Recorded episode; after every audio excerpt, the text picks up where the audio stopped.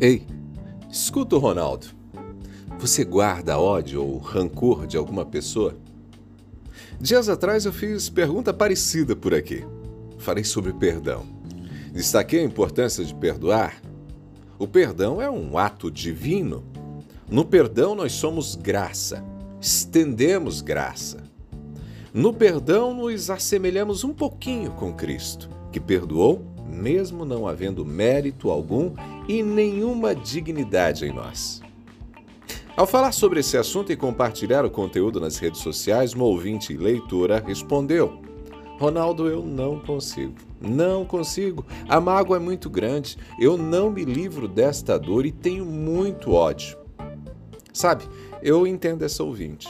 Eu mesmo tenho minhas histórias de mágoa, de dor, e como dizem por aí, quem agride esquece. Quem apanha nunca esquece. Quem apanha nunca esquece. Atos de humilhação, de traição, de agressividade verbal machucam profundamente. Por vezes deixam marcas que geram ódio, mágoa, rancor e até sentimentos de vingança. Um casamento que terminou de maneira desastrosa pode deixar muitas dores. Esta ouvinte, por exemplo, não consegue perdoar o ex-marido.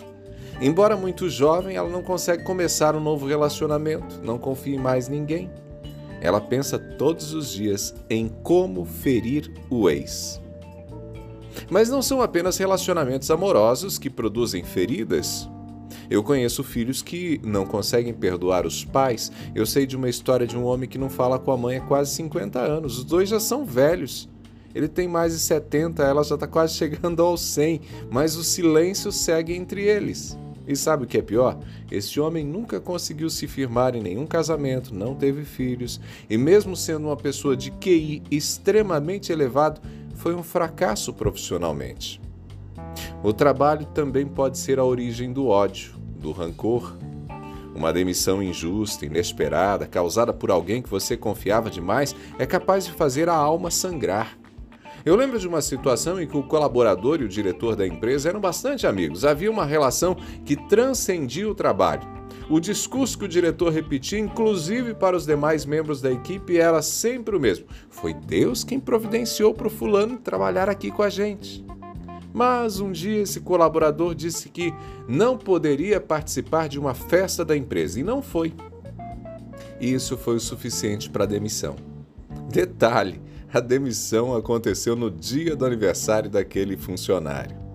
Decepção, mágoa, raiva, tudo isso ficou no coração, claro, e muita vontade que o universo desse um jeito de punir aquele dono de empresa que antes parecia um admirador, um fã, um amigo.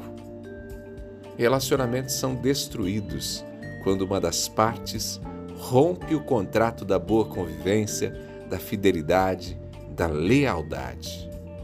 E dependendo da importância que o relacionamento tinha para a vítima, a dor será mais ou menos profunda. Por isso, não é simples perdoar. Não é simples perdoar. O que existia deixa de existir e a perda machuca. Entretanto, o problema de não perdoar é que quando você guarda ódio ou rancor de uma pessoa, aquela pessoa segue com você. No caso da nossa ouvinte que eu citei lá no comecinho, o ex-marido segue vivendo com ela não está no mesmo espaço físico, mas ela carrega ele. Ela não se libertou dele. Um patrão que te feriu, se você não perdoou, ele segue vivendo com você. Pais que te magoaram seguem te magoando todos os dias. É por isso que a gente precisa do perdão, porque o perdão liberta. O perdão é a única forma de deixar a outra pessoa e seguir em frente.